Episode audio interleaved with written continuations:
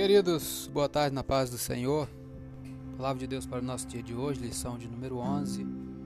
O título é Compromissados com a Evangelização. Textuário, Romanos 1,16 diz: Porque não me envergonho do Evangelho de Cristo, pois é o poder de Deus para a salvação de todo aquele que crê, primeiro do judeu e também do grego. Verdade prática, a nossa responsabilidade para a salvação de todos os seres humanos, mediante o Evangelho de nosso Senhor Jesus Cristo, nos torna servo de todos. Leitura diária de hoje, sábado, dia 13 de março de 2021. 1 Timóteo capítulo 2, versículo 4, é a vontade de Deus que todos os seres humanos se salvem. Diz assim: pegar o 3 também. Porque isto é bom e agradável diante de Deus, nosso Salvador, que quer que todos os homens se salvem e venham ao conhecimento da verdade. Comentário: Tanto Pedro como Paulo disseram que Deus deseja que todas as pessoas sejam salvas. Lá em 2 Pedro 3,9 também diz.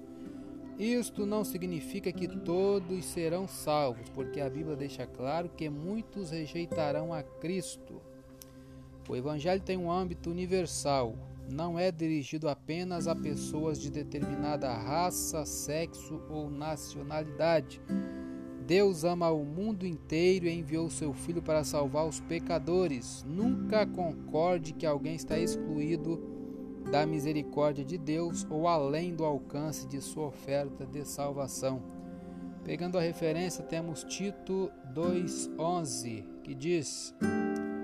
Do 11 a 14. Porque a graça de Deus se há manifestado, trazendo salvação a todos os homens, ensinando-nos que, renunciando à impiedade e às concupiscências mundanas, vivamos neste presente século sóbria, justa e piamente, aguardando a bem-aventurada esperança e o aparecimento da glória do grande Deus e nosso Senhor Jesus Cristo o qual se deu a si mesmo por nós para nos remir de toda a iniquidade e purificar para si um povo seu especial, zeloso de boas obras. Comentário: O poder para viver como cristão vem do Espírito Santo.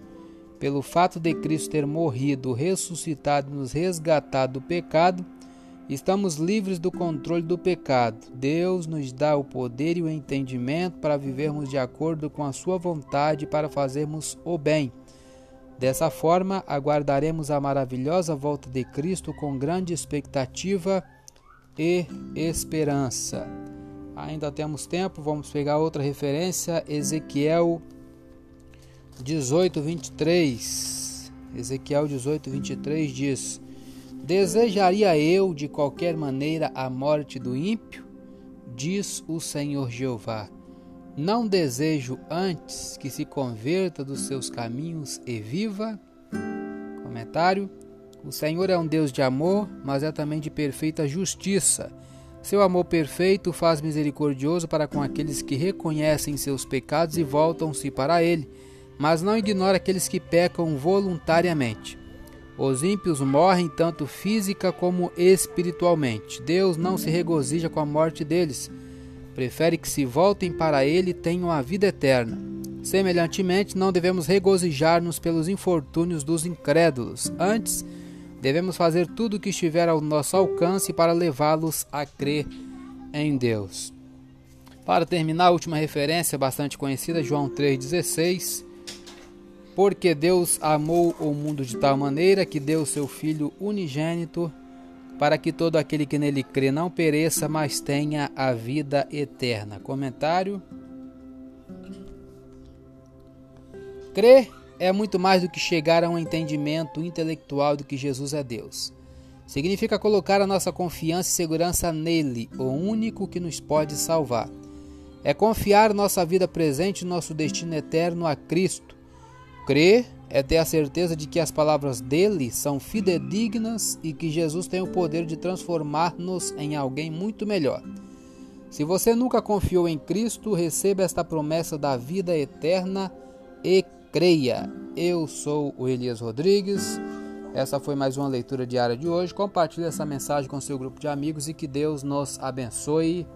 Amém.